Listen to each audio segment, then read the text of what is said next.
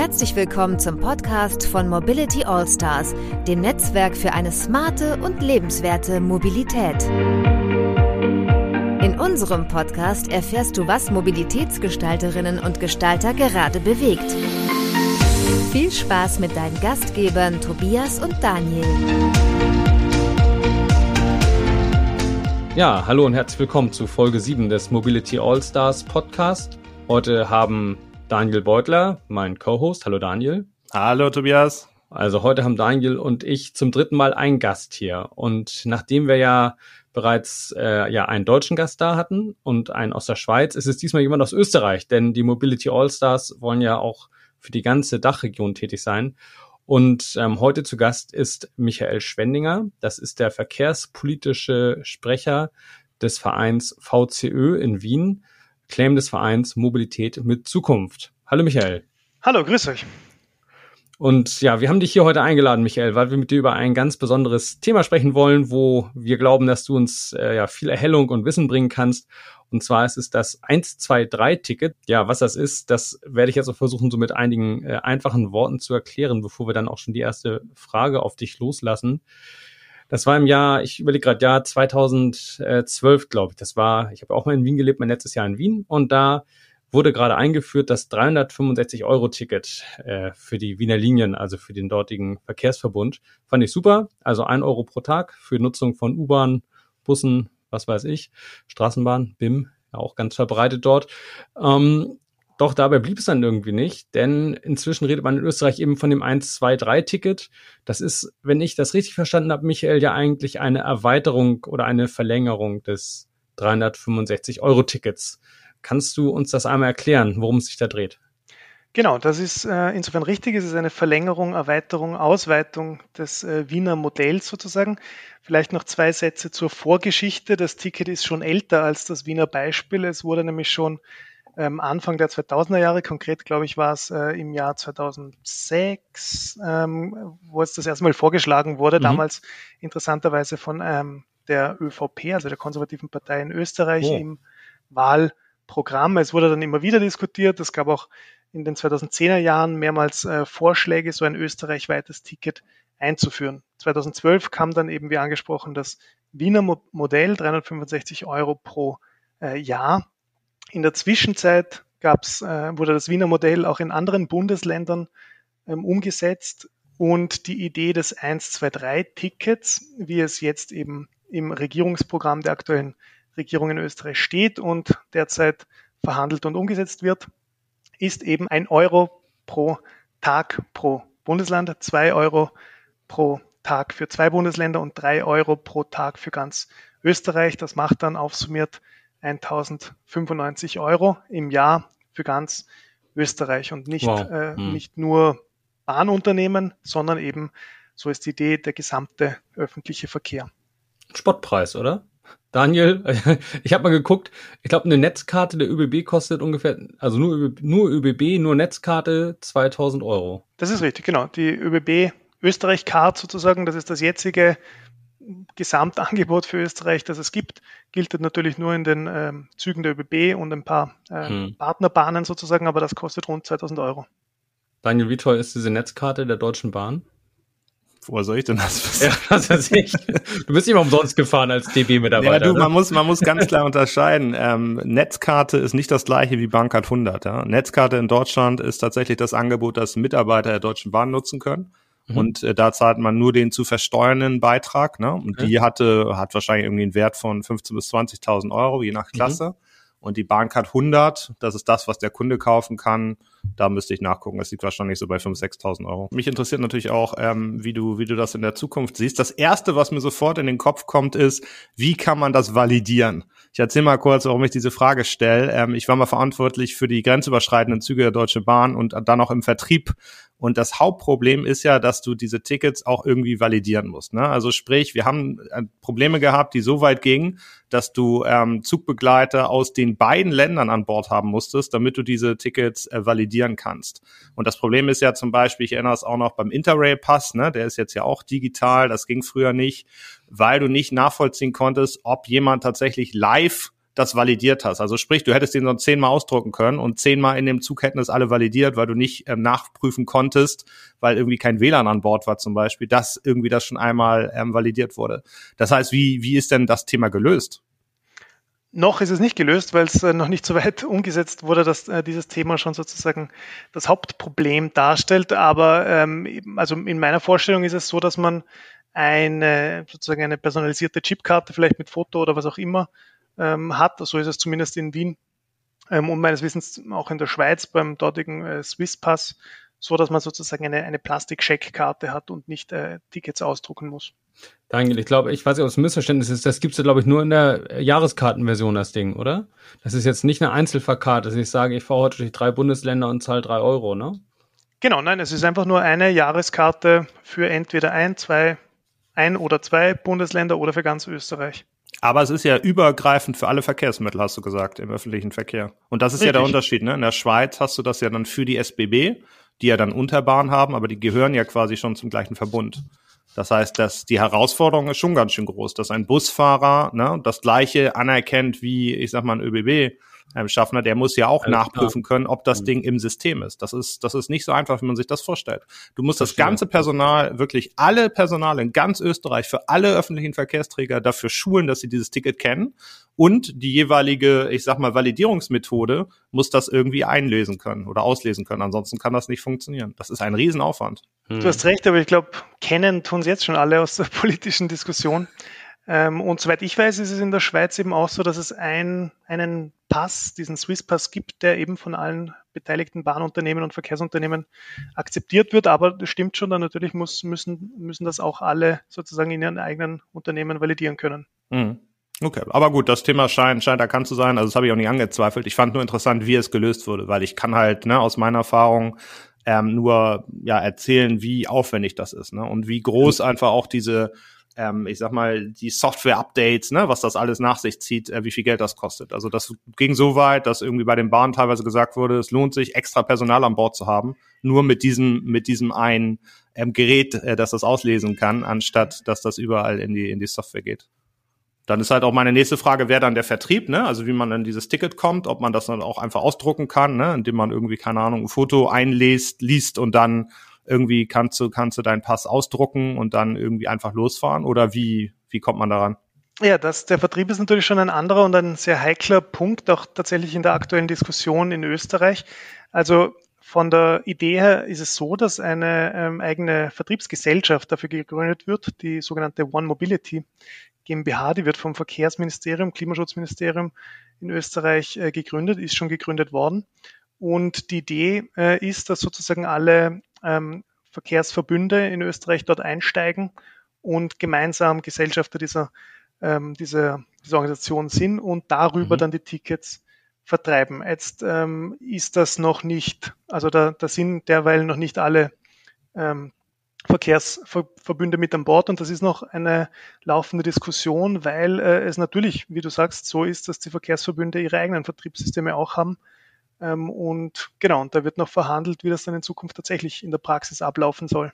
Das heißt, ich als ÖBB-Kunde, der das auf der ÖBB-Seite suchen würde, würde dann wahrscheinlich irgendwie einen Link dazu finden, ne? wird da draufklicken und dann weitergeleitet werden auf, auf deren Seite, wo ich das dann buchen könnte, oder? So stelle ich mir das vor, hm. wobei ich glaube, dass es in einem ersten Schritt, dass es einmal sozusagen überhaupt ins Laufen kommt, glaube ich, dass äh, überhaupt nur ein Schalterverkauf möglich wäre. Also das heißt, es gibt Informationen dazu, aber ich muss dann einfach sozusagen mit meinen Informationen, mit einem Foto an einen Schalter, dieser Schalter Bedienstete würde dann dieses gemeinsame Vertriebssystem öffnen und dann mir sozusagen das Ticket ausstellen. Ja. Und da ist, glaube ich, so ein bisschen ähm, ja das Problem, ne? Also im Sinne von, das ist eine tolle Idee und ich glaube, dass das wirklich gut ist, sowas. Das ist ja so eine Art Mobility Pass, ne? Der, wenn der funktioniert, ja tatsächlich irgendwie viele Vorteile hat.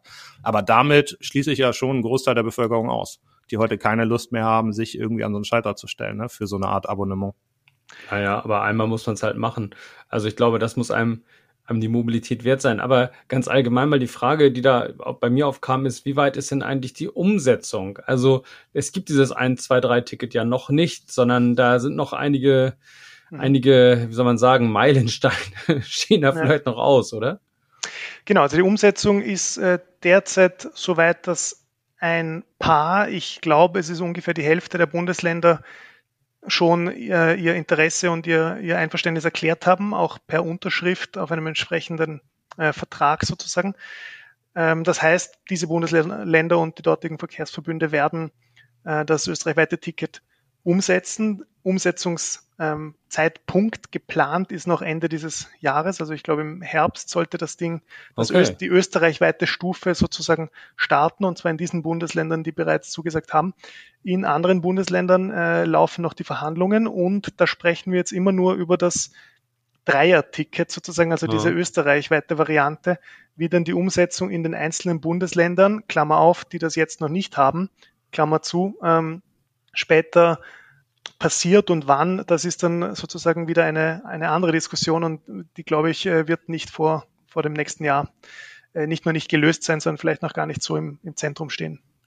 Und wer verhandelt das? Also das ist ja eine relativ komplexe Geschichte. Ne? Es geht ja dann um Einnahmenaufteilung, da müssen Schlüssel festgelegt werden und so weiter. Wer, wer ist da führend?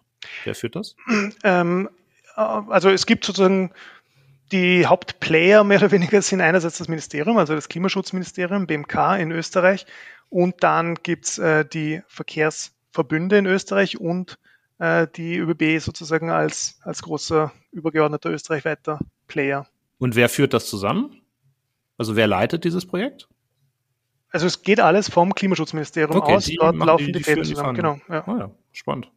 Die Bundesländer an sich, also die, die Regierung, die Landesregierung, äh, haben die da auch irgendwie groß mitzureden oder sitzen die eher so am Tisch und äh, dürfen nicken? Ähm, nein, die reden natürlich schon auch mit, weil in Österreich ist es so, dass die ähm, Verkehrsverbünde sozusagen sehr eng mit den jeweiligen äh, Bundesländern, also mhm. übereinstimmen sozusagen. Es gibt in jedem Bundesland einen Verkehrsverbund, okay. außer in der Ostregion rund um Wien, da sind sozusagen drei Bundesländer in einem Verkehrsverbund zusammengeschlossen. Aber ansonsten ist das äh, sozusagen jeweils Verkehrsverbund und Bundesland. Äh, und deswegen sitzen da natürlich beide am Tisch. Und äh, kann man schon absehen, ob, sie, ob das rentabel ähm, sein wird? Also es hört sich jetzt ein bisschen so an, ne? als sei es nicht sehr teuer. Ich überlege mir, wenn, wenn ich das wirklich nutze, dann äh, komme ich wahrscheinlich günstiger bei raus. Soll das dann subventioniert werden? Ähm, naja, wie, wie, wie sich das dann zahlenmäßig darstellt, das wird, das wird man sehen müssen, was es dazu bereits äh, gibt an Informationen, mhm. ist, dass äh, von Seiten des ähm, Klimaschutzministeriums 240 Millionen Euro sozusagen garantiert wurden, womit die, ähm, die, die Einnahmenentgänge der Verkehrsverbünde für das österreichweite Ticket gedeckt sein sollen. Das heißt, die Ansage ist sozusagen, jeder Verkehrsverbund, der so ein österreichweites Ticket verkauft, bekommt den Einnahmenentgang vom, vom Verkehrsministerium rückvergütet. Und gibt es da eine klare Aussage zu, was damit ähm, konkret bezweckt wird? Also ist es so, dass irgendwie, keine Ahnung, irgendeine Analyse ergeben hat, dass dadurch, ich sag mal, zehn Prozent mehr äh, Kunden äh, den öffentlichen Personenverkehr nutzen oder? Ähm, das wird es vermutlich geben. Die sind, es wird öffentlich nicht, nicht diskutiert. Das ist ganz klein ein politisches Projekt, wie ich schon angesprochen habe, mhm. wird in mhm. Österreich schon seit 15 Jahren diskutiert. Man muss auch ganz klar sagen, dass es eines der, wenn nicht sogar das äh, Leuchtturmprojekt der grünen Regierungshälfte sozusagen ist. Und insofern ist es ganz klein politisches Projekt. Wie gesagt, äh, in Österreich Klimaschutzministerium und Verkehrsministerium vereint unter einem Dach. Deswegen mhm. ist das ganz klein Klimaschutzprojekt. So wird es kommuniziert. Also beim, beim Thema Kosten, das habe ich mich natürlich auch gefragt. Also das geht ja erstmal mit Einnahmeverlusten einher bei den Verkehrsverbünden, denke ich mal. Kann natürlich sein, dass es sehr, sehr viel mehr Abonnenten geben wird, aber trotzdem äh, gehe ich davon aus, dass am Ende was in der Kasse fehlt. Nichtsdestotrotz gibt es ja wahrscheinlich auch sowas wie eine volkswirtschaftliche Gesamtrechnung.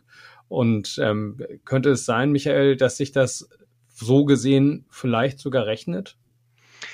Das ist jetzt natürlich alles Spekulation. Ich glaube generell, dass solche attraktiven Ticketangebote wirken können, funktionieren können. Da gibt's äh, in Österreich eben die Erfahrungen, zum Beispiel in Wien. Da äh, hat sich gezeigt, dass die äh, Verkäufe der Jahreskarten in Wien im ersten Jahr, wo das eingeführt wurde, um bereits um 34 Prozent gestiegen sind. Wow. Mittlerweile haben sich die, ähm, die Verkäufe der, Jahre, äh, der Jahreskarten mehr als verdoppelt. Auch in ähm, Vorarlberg war das ähnlich äh, der Fall da im ersten Jahr nach Einführung plus 20 Prozent bei den verkauften Jahreskarten, mittlerweile plus 50 Prozent und dort war es tatsächlich so, dass einfach die mehr Verkäufe sozusagen dann die, die, die das relativ günstige äh, Ticket kompensiert haben.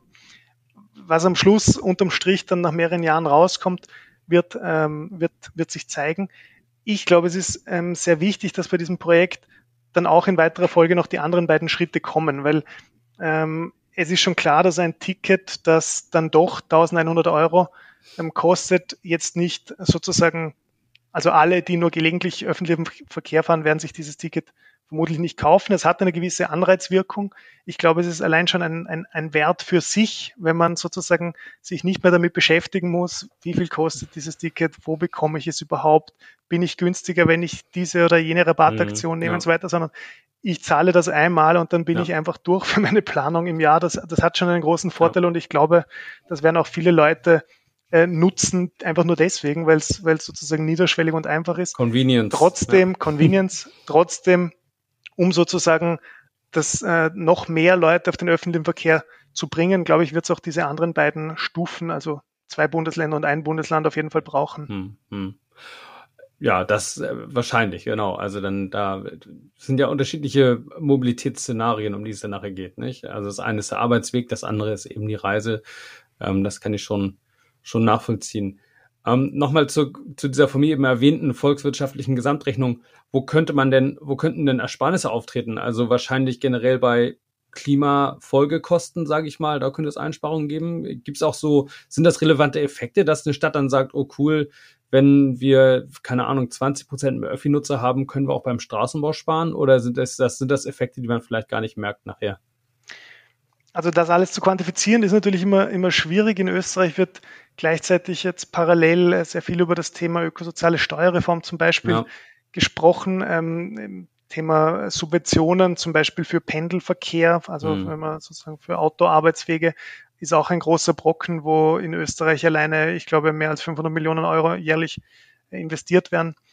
Das ähm, und dazu kommt noch auch kürzlich in Österreich durch die Öffentlichkeit gegangen ein Bericht des Rechnungshofs, der in Aussicht stellt, dass wenn die Klimaziele bis 2030 nicht eingehalten werden, ähm, Zahlungen von, ich glaube, 9,4 Milliarden Euro ja. für Zertifikatnachkäufe ja. sozusagen anfallen könnten. Das ja. heißt, das alles ist sozusagen der Kontext, also diese, dieses, diese, die Einhaltung der Klimaziele. Hm. Und in dem Rahmen wird das auch diskutiert und insofern, glaube ich, ähm, muss man diese volkswirtschaftliche Gesamtrechnung dann auch letztlich betrachten. Sind denn in den Verkehrsträgern, die man nutzen kann, auch Elektrofahrräder und Elektroroller mit drin in den Städten? Das ist eine gute Frage, soweit ich weiß nicht. Also in der, es gibt natürlich Projekte in diese Richtung, aber derzeit sind, ist zum Beispiel in der Wiener Jahreskarte nicht okay. drinnen. Okay. Weil also die Frage vielleicht ganz kurz, warum ich die stelle, ist, ich ähm, in Paris zum Beispiel war es so, dass es gab mehrere Effekte, die zusammenspielen. Ne? Deshalb diese 54 Prozent zum Beispiel, die du meintest, das hört sich super an und das ist auch ein Riesenerfolg, gar keine Frage für die Jahreskarte. Aber wenn gleichzeitig, ich sag mal, in der Stadt ähm, weniger Autos fahren können, ne? weil irgendwie die Straßen dicht gemacht werden und immer mehr Leute irgendwie sonstige Verkehrsträger nutzen, dann muss man sich das immer gesamthaft angucken, finde mhm. ich. Und aus meiner Sicht macht es wirklich Sinn, dass man sagt, irgendwie Autos in der Stadt, ne, zumindest in, in diesem inneren Bereich, äh, machen einfach keinen Sinn mehr und die muss man halt irgendwo parken können. Und dann muss man den Leuten aus meiner Sicht aber die Flexibilität geben, wirklich sich auszusuchen, welchen Verkehrs- oder welches Verkehrsmittel, welchen Verkehrsträger man nutzt. Und mhm. da muss man heute ganz klar sagen, das geht halt weit über das hinaus, was wir halt kannten. Ne? Ich sag mal jetzt Tram, Straßenbahn, ähm, ähm, S-Bahn, U-Bahn sondern halt auch, was ich gerade meinte, ähm, im Prinzip alles, was E-Bike ist oder halt auch diese, diese, diese neuen Tretroller, ne? solche Geschichten. Und ich glaube, man tut sich einen Gefallen, wenn man mit denen dann irgendwie mittelfristig auch zusammenarbeitet. Ja, ja ich glaube auch, du, das sprichst so zwei ganz wichtige Punkte an. Das eine ist sozusagen das Verhältnis zwischen Push- und Pull-Maßnahmen. Also wenn man sozusagen nur einfach billige Tickets macht oder wie in Luxemburg, das würde in Österreich natürlich nicht gehen, aber Gratis-Tickets sozusagen, das ist nur die, die eine Seite der Medaille. Also Abgesehen davon, Gratis-Tickets äh, ist jetzt nicht unbedingt unsere Präferenz, weil gut, ein gutes Angebot kostet natürlich auch und muss irgendwie finanziert werden. Ähm, gut, aber ein attraktives Ticket, das ist die eine Seite der Medaille, aber die andere Seite braucht natürlich auch sozusagen Push-Maßnahmen, die ja. dazu beitragen, dass man das äh, Mobilitätsverhalten überdenkt und ändert. In Wien gab es zum Beispiel parallel zur Einführung des 365-Euro-Tickets äh, die Ausweitung der Parkraumbewirtschaftung. Mhm. Und das wird auch jetzt unter der aktuellen oder neuen äh, Stadtregierung verstärkt einer, diskutiert. Einer meiner Lieblingseuphemismen, Parkraumbewirtschaftung. Also Achso, ich dachte, du freust dich noch über die Push-Maßnahmen, Herr, Herr ja, die Push-Maßnahmen, die gibt es uns ja. auch jeden Tag, aber ja. ähm, kostenpflichtiges Parken. Also ja, genau, aber musst du machen, klar. Entschuldigung fürs Unterbrechen, ja. Na, und, ich, und den zweiten Punkt, den ich noch ansprechen wollte, war eben genau diese, diese Verbindung also diese, diese multimodale Verbindung sozusagen, dieses Verstehen von Öffi-Haltestellen auch als Drehscheiben sozusagen auch als Anknüpfung für eben für das Fahrrad, eben auch für die E-Scooter etc. Und ich glaube auch, dass es äh, insbesondere auch in Österreich mit einer sehr starken Entwicklung, vor allem auch im, in, in den ländlicheren Bundesländern sozusagen, in Richtung E-Bike, ähm, dass das einfach nochmal ein, ein ziemlicher Gamechanger auch wird, weil dadurch das Einzugsgebiet von Haltestellen Absolut. Drastisch vergrößert wird und deswegen braucht es also da bestimmt Maßnahmen, dass man gut und einfach zum Bahnhof kommt. Dadurch hat man natürlich dann auch ein viel größeres Potenzial für Öffi-Nutzer, Nutzerinnen. Du hast eben schon das Wort Gratis-Ticket in den Mund genommen. Das war eine Sache, die ich mich auch gefragt hatte. Wäre es nicht eigentlich viel schlauer und würde es nicht die Debatte doch deutlich beschleunigen und Komplexität rausnehmen, wenn man sagt, das Ding ist einfach umsonst und der Staat zahlt das und ähm, fertig ist die Laube. Das kann man ja dann über eine Steuer irgendwo vielleicht wieder ähm, daran arbeiten, dass die dass die Kosten reinkommen. Also zum einen, wozu das dann überhaupt noch bepreisen, statt es gratis zu machen? Und eine vielleicht damit verbundene Frage noch, zumindest indirekt verbunden, wie ist denn das eigentlich ähm, mit Infrastruktur? Also muss man jetzt eigentlich auch massiv an die Infrastruktur ran, wenn man so ein günstiges Ticket, vielleicht sogar auch ein umsonst Ticket einführt? Ist, und ist das realistisch? Kann man in so kurzer Zeit die Kapazitäten entsprechend aufbauen? Ähm, also zur Frage der, der Gratis-Öffis, das ist natürlich, das kann man auch irgendwie philosophisch betrachten als Daseinsvorsorge. Es gibt Straßen, müsste es nicht auch den Bus geben, der darauf gratis sozusagen fährt. Ähm, aus unserer Perspektive oder, oder einfach mit äh, unter der Annahme sozusagen, dass es eine gewisse finanzielle Beschränkung auch gibt und beschränkte Ressourcen, ähm, macht das keinen Sinn für den öffentlichen Verkehr, weil wie schon angesprochen, äh, das Angebot und der Ausbau des Angebots und der Ausbau der Infrastruktur etc., das alles kostet Geld und da sind natürlich die Einnahmen durch Ticketverkäufe schon eine, eine sehr relevante Größe. Ähm, zusätzlich muss man sagen, kann man sich auch dann irgendwann sozusagen das Optimum ausrechnen von wie viel billiger bringt noch wie viel mehr neue Fahrgäste. Ähm, und das hört sich dann, glaube ich, auch irgendwo auf. Also ein sehr attraktives Angebot ist wichtig, aber es dann gleich herzuschenken, das ist, glaube ich, schon nochmal einfach sozusagen verlorenes Geld, das einem dann für mhm. den Angebotsausbau fehlt. Und der okay. zweite Punkt war, da, ähm, also die Frage nach der nach den Kapazitäten. Also wird es jetzt einen Ansturm geben? Also es ist ja toll, wenn man alles günstig macht und die Leute ins System zieht. Aber wenn das System anschließend aus allen Nähten platzt oder vielleicht dann auch gar nicht mehr funktioniert wegen des Ansturms, dann war das ja nur so mittelgut, ne? Genau, das ist auf jeden Fall so. Also es wäre zu vermeiden, also ein, ein Scheitern am eigenen Erfolg insofern, wenn man sagt, ja. okay, plötzlich fahren dann x Prozent mehr Leute ähm, Öffi und dann gibt's aber das, die Kapazität nicht. Das wäre natürlich kontraproduktiv. Ähm, es, auch dieser Punkt wurde sozusagen von der aktuellen Regierung versucht, äh, vorausschauend mitzuplanen. Es äh, wurde äh, verkündigt, dass es einen, einen starken Ausbauplan gibt. Es gibt den sogenannten Rahmenplan, der zum Beispiel bis zum Jahr 2026 ähm, 17,5 Milliarden Euro in den Ausbau der Bahninfrastruktur in Österreich ähm, investiert, auch für Regionalbahnen etc. Also da, da gibt es durchaus viel mhm. äh, Geld und Mittel, die auch in diesen Ausbau reingesteckt werden. Nichtsdestotrotz ist es natürlich eine sehr ähm, schwierige und strittige Frage auch bei den einzelnen Verkehrsverbünden, ja. ähm, wie damit umgehen, wenn jetzt sozusagen dieses günstige Ticket für das Bundesland oder für ganz Österreich eingeführt wird und plötzlich neue Busverbindungen etc ähm, installiert werden müssen. Äh, ja. Wer zahlt das sozusagen? Und genau das ist dann auch äh, noch Gegenstand der Verhandlungen sozusagen. Wie, wie war denn das in Wien? Also als es dann diesen Ansturm aufs System gab, wurden da auch massiv neue Kapazitäten geschaffen oder wurde das System so belassen, wie es war? Ob jetzt konkret im Jahr 2012 ähm, die Kapazität massiv ausgeweitet wurde, das kann ich jetzt gar nicht sagen, das weiß ich nicht. Ähm, insgesamt ist die Situation in Wien natürlich schon ein bisschen eine andere, weil dort mhm. einfach sozusagen das U-Bahn-Netz wird ständig ausgebaut, wird auch aktuell ausgebaut. Ja. Ähm, aber da gibt es natürlich einfach schon ein Grundnetz, das dann durch, eine, durch einen höheren Takt relativ gut wahrscheinlich an auch äh, höhere Fahrgastzahlen angepasst werden kann. Alles klar. Ich würde gerne nochmal auf das Thema ähm, Gratis-Öffis, wie ihr es genannt habt, ähm, eingehen, weil es ist ein ganz interessantes Thema. Ja, so nennen wir Österreicher das. Wir nennen das Öffis. Ja, ist doch, ist doch völlig in Ordnung. Ja. Ähm, das ist ja in Luxemburg, glaube ich, der Fall. Ne? Da ist, glaube ich, in der Stadt ist, ist das jetzt komplett gratis. Und ich glaube, da macht das auch Sinn, dass man sich das auf Ebene einer Stadt oder vielleicht sogar eines Verkehrsverbundes mal anguckt. Aber ähm, wir vermischen ja hier in der Diskussion zwei Themen. Wir gucken uns einmal subventionierte Verkehre, bestellte Verkehre an und wir gucken uns Verkehre an, die ja eigentlich eigenwirtschaftlich funktionieren sollen, nämlich Langstrecke. Und in diesem Pass, wenn ich das richtig verstehe, ist ja beides drinne. Und das heißt, wenn man sagen würde, ähm, Tobias zum Beispiel, man finanziert das Ganze komplett, dann ja. hast du im Prinzip unter Umständen sogar eine Wettbewerbsverzerrung drinne, weil du natürlich den Player, der da irgendwie schon viele Markt hat, der hat, mhm. den unterstützt du nochmal mehr. Das heißt, man oh. muss sich ein bisschen angucken, ähm, wie das, wie das damit reinspielt. Deshalb, ich glaube, das muss man ein bisschen, ein bisschen sauber trennen. Und das andere, wenn man sich das gesamtwirtschaftlich anguckt, und da würde ich gerne nochmal diesen Vertriebsfaktor, der vorhin so ein bisschen abgetan wurde, ähm, äh, mit einbringen. Das kostet richtig Geld, den so einen mhm. Vertrieb zu machen und auch, wie gesagt, äh, an Bord das Ganze du würdest damit richtig viele Arbeitsplätze streichen, ne? wenn du sagst, Vertrieb brauchen wir nicht mehr und äh, Kontrolle auch nicht, weil alles gratis ist. Das heißt, gesamtwirtschaftlich würden da wahrscheinlich Arbeitsplätze wegfallen, die man da natürlich da auch mit reinbringen ähm, würde. Ich würde gerne noch mal ein Beispiel bringen, äh, zu dem, Michael, was du gerade gesagt hast, was ich sehr, sehr wichtig finde, ist mit diesem ähm, mit diesem Pass und, und dem Ausgleich.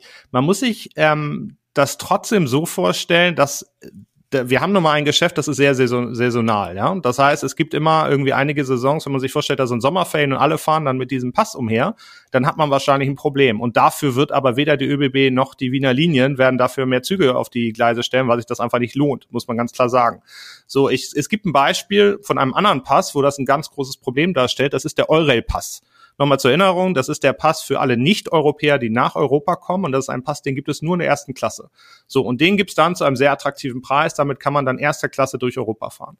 Das Problem ist, im Sommer nutzen diese Kunden unverschämterweise natürlich die ganzen ersten Klassen für einen sehr attraktiven Preis. Ja. Und irgendwann haben die ganzen großen europäischen Bahnen gesagt, das geht uns sowas von auf die Nerven. Und das fing dann an mit, ähm, man wurde ausgeschlossen aus der Lounge. Ja, das heißt, obwohl man ein Erste-Klasse-Ticket hatte und ganz klar dran steht, das Erste-Klasse-Ticket berechtigt äh, zur Lounge-Nutzung, wurde das ausgeschlossen. Und so ging es dann sukzessive weiter, dass im Prinzip am Ende das Produkt der ersten Klasse nicht mehr das der ersten Klasse war, ich sag mal, eines normalen mhm. Tickets. Ne? Mhm. Und das sind so Sachen, die muss man sich dann genau angucken. Soweit seid ihr noch nicht, das habe ich verstanden, ne? Das ist ja auch, ist ja auch völlig in Ordnung.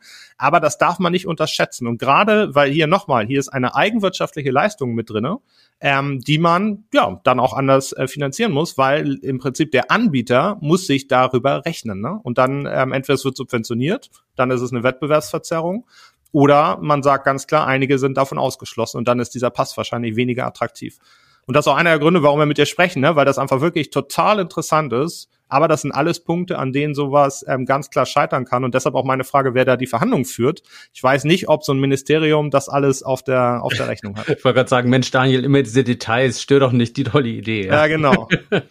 Aber ich würde vielleicht noch äh, einen Punkt ergänzen, weil unter Validierung habe ich mir zuerst eigentlich was anderes vorgestellt, und zwar die regelmäßige Anpassung sozusagen an die Inflation ah. und Preissteigerung etc. Das ist nämlich auch ein, ein wichtiger Punkt. Total der zum Beispiel äh, in Wien äh, für, mhm. sagen wir mal, Kopfzerbrechen auch teilweise sorgt, mhm. weil das Ticket in Wien kostet seit der Einführung 2012 tatsächlich immer genau den gleichen Preis, 365 Wahnsinn. Euro. Mhm. Wahnsinn. Und ähm, natürlich verlieren die Wiener Linien dadurch jedes Jahr sozusagen einen gewissen Prozentsatz an Einnahmen, weil sie den Preis nicht anpassen können. Ja.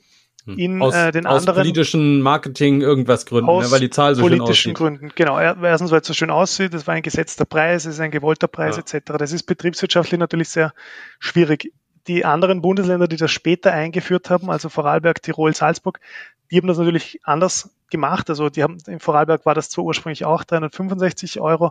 Inzwischen äh, hat man das aber eben validiert und ich glaube, das Ticket kostet jetzt dort 385 Euro. Mhm. Und das ist auch so ein bisschen ähm, vom, ich sage jetzt Framing her, spricht man in Österreich inzwischen eigentlich weniger vom 1, 2, 3 Ticket, weil da ist ja der Preis dann sozusagen schon mit impliziert, 1 Euro, 2 Euro, 3 Euro, sondern äh, jetzt spricht man eigentlich eher vom Klimaticket Österreich. So hat mhm. das früher auch schon, Anfang der 2000er mhm. auch schon geheißen, mhm. aber weil dort der Preis nicht sozusagen mit impliziert ist und dass die Möglichkeit oder zumindest den Spielraum äh, größer macht, dass man das dann regelmäßig anpasst, um sich sozusagen nicht äh, auch noch diese zusätzliche finanzielle Schwierigkeit aufzuhalten, die man dann auf viele Jahre gesehen äh, absehbar hätte.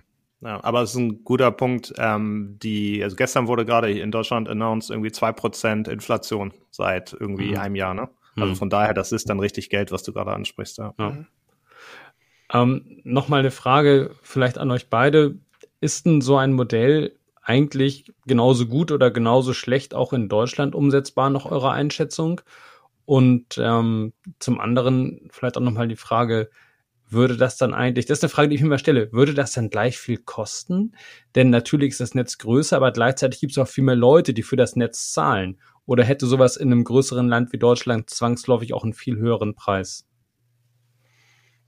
Ich kann das jedenfalls nicht beantworten. Ich meine, man kann doch den, den dritten Vergleich sozusagen mit der Schweiz ziehen, äh, wo es das Ding natürlich schon viel, viel länger gibt, wo der Preis auch verhältnismäßig ein bisschen höher ist und meines Wissens auch regelmäßig gestiegen ist, aber ungefähr parallel mit der Ausweitung des Angebots, was äh, meinen Informationen nach ganz gut funktioniert hat. Das heißt, mhm. die Leute akzeptieren das auch, wenn, äh, wenn der Preis sukzessive steigt, wenn gleichzeitig auch das Angebot ausgeweitet wird. Trotzdem ist es natürlich immer auch eine Frage der Kooperation äh, der handelnden Akteure und Akteurinnen sozusagen. In der Schweiz gibt es ja interessanterweise äh, deutlich mehr Verkehrsverbünde als in Österreich. Okay. In Deutschland werden es vermutlich noch mal mehr sein, also mehr Akteure insgesamt, die dort mitreden und mitspielen. Insofern müsst es ihr wahrscheinlich besser beantworten können als ich, ob das für Deutschland auch realistisch wäre. Also ich glaube, wenn das in Österreich tatsächlich ähm, abbildbar ist, ne, und nochmal dazu zähle ich dann auch irgendwie das, was ich als Validierung, also quasi das Entwerten des Tickets und den Vertrieb ähm, mit, mit einbeziehe. Wenn das möglich ist, dann sehe ich keinen Grund, warum das in Deutschland nicht auch gehen sollte. Äh, zu dem Preis ist ja ganz interessant. Äh, Michael, was hast du gesagt, was die Netzkarte kostet in Österreich? Die ÖBB-Netzkarte ja. kostet knapp 2000 Euro. Okay, und die DB-Netzkarte kostet 4000. Ne? Also Tobias, das ist schon mal eine Indikation oder ein Indikator mhm. dafür, ähm, dass dann wahrscheinlich das Ticket in Deutschland auch das Doppelte kosten würde. Okay. Kann man natürlich argumentieren, was du meintest, mit längeren Strecken, dadurch höhere Passendpreise und so weiter. Ja. Man könnte dann argumentieren, weil es viel mehr Leute nutzen, müsste es dann nicht so sein. Ich glaube, letztendlich ist das eine, eine, eine Rechnung, ähm, dass man sich angucken muss, möchte man, dass mehr Leute den öffentlichen Verkehr nutzen? Wenn das so ist, dann sollte man wahrscheinlich einen Preis irgendwo dazwischen finden ne? und nicht einfach nur sagen, genau, weil die Strecke doppelt so lang ist, kostet es auch das Doppelte, sondern heute ist der Preis ja einfach viel zu hoch, muss man ganz klar sagen. Aber ich glaube, dass wenn es da gute Lösungsansätze gibt, und es ist nicht das erste Mal, dass Österreich ähm, Europa zeigen würde, ähm, dass sowas funktionieren kann, da muss man auch ganz klar sagen. Also ich habe einige solche Beispiele. Ähm, dann ist das, glaube ich, etwas, was sehr, sehr gut übertragbar ist, auf jeden Fall. Ich habe noch mal eine, eine Frage, Michael. Was ist denn mit dem Nachtverkehr? Österreich ist ja gerade ein wahnsinnig ähm, tolles, positives Beispiel für das Wiederaufleben, ne? die Renaissance der Nachtzüge, die ja erst vier Jahre tot sind, aber trotzdem ist es ja toll. Und da wurden neue Züge bestellt, die gerade vorgestellt wurden, die wirklich ähm, ganz neuen Maßstab setzen. Wären die da auch mit drinne? Das ist eine gute Frage. Soweit ich weiß, werden die da innerhalb von Österreich, müssten sie eigentlich auch mit drinnen sein. Das ist ja super.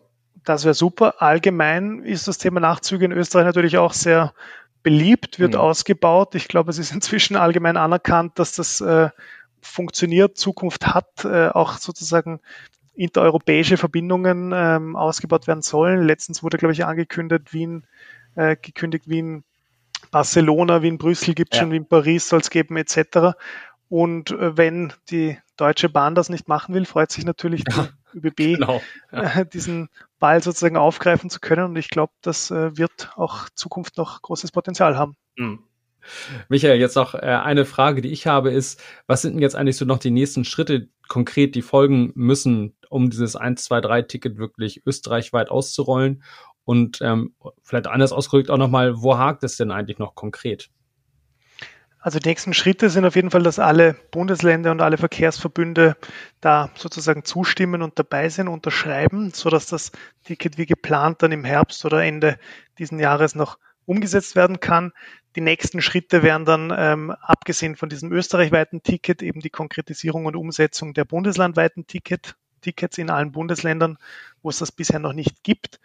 Ähm, Knackpunkt sind, glaube ich, derzeit ähm, nach wie vor die Themen logischerweise Finanzierung, das heißt, äh, wer zahlt wo wie viel, Angebotsausweitung etc.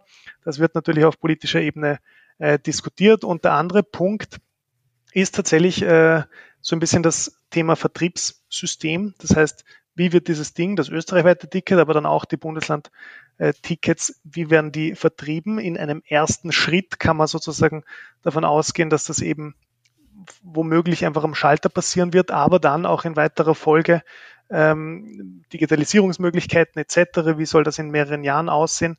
Und das äh, sind, glaube ich, noch, da gibt es noch einige offene okay. Fragen, die noch zu klären sind. Aber kann das denn bedeuten, also jetzt mal ganz blöd gefragt, wenn Bundesland X sagt, also ich weiß nicht, ob Kärnten jetzt schon dabei ist, aber meinetwegen ein Bundesland, das vielleicht ein bisschen klammer ist als die anderen, ähm, kann es sich sein, dass das dann vielleicht sagt, nö, reicht nicht, ich will irgendwie mehr Kompensation haben und äh, am Ende vielleicht das ganze System und die ganze Idee sprengen kann? Rein theoretisch ist das natürlich möglich, weil es einzelne Verhandlungen mhm. zwischen äh, Bund und den Ländern äh, sind. Insgesamt gibt es natürlich schon einen gewissen Anpassungsdruck sozusagen. Also wenn acht Bundesländer dabei ja. sind, dann wird das neunte Bundesland vermutlich äh, in Argumentationsnotstand kommen, wenn es als einziges Bundesland nicht dabei ist. Ja. Aber gegessen sozusagen ist das Thema natürlich noch nicht, weil wie gesagt, Aha. noch äh, fehlen mehrere Unterschriften. Alles klar. Und wenn wir noch mal ein bisschen in die Zukunft schauen, Michael, ähm, was ist was ist die Vision davon? Wo soll das hingehen? Vielleicht ist das ja auch nur der Anfang von etwas noch viel Größerem in diese Richtung. Wie wie seht ihr das? Ja, das wäre natürlich sehr schön, wenn das nur der erste Schritt äh, in Richtung Mobilitätszukunft mehr oder weniger wäre.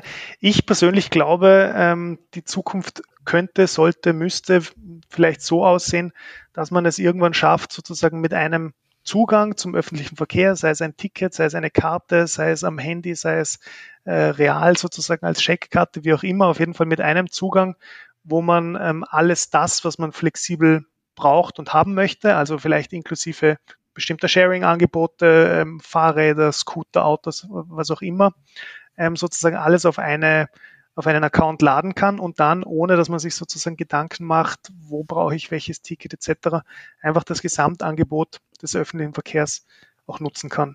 Mhm. Ja, das, das hört sich toll an, ja. Von jemandem, der das mal versucht hat, irgendwie ein bisschen zu vereinheitlichen im, im Bahnbereich mit Busbereich, das ist ähm, eine, ne große Herausforderung und das waren ja nur die Tickets. Jetzt geht's ja dann auch noch um die, um die Nutzung zum Beispiel, was du sagst, ne, von, von irgendwelchen Bikes und so weiter. Mhm. Das wäre wär fantastisch. Aber es wäre ja toll, wenn das Projekt hilft, ne, um so ein bisschen aufzuzeigen, wie das funktionieren kann und in welche Richtung das gehen kann. Ich glaube, dann hätte das schon ein, ein tolles Ziel erreicht. Ja.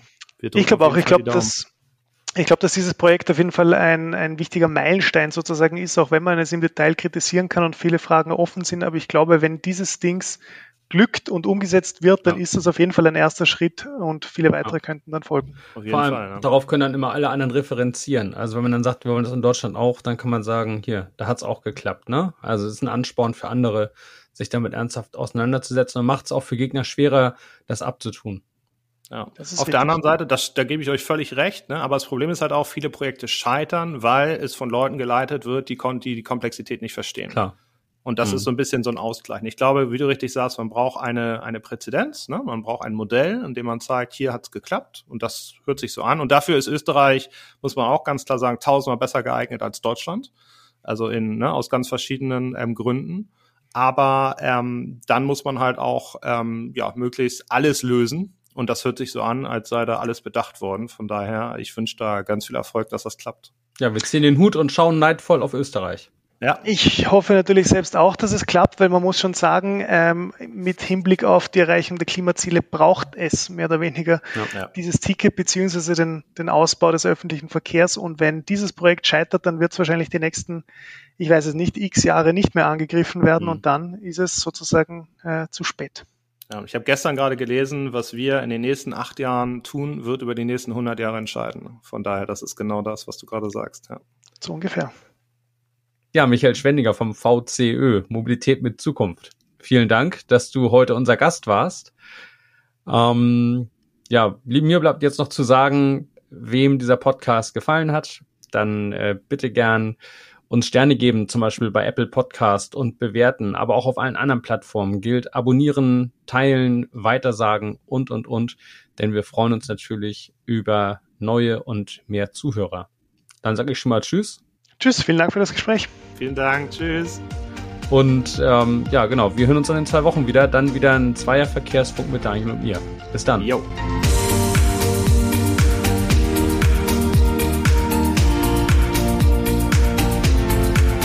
möchtest auch zur Mobilitätswende beitragen? Dann bist du bei Mobility Allstars genau richtig. Werde Teil unserer Community und besuche uns unter www.mobility-allstars.com.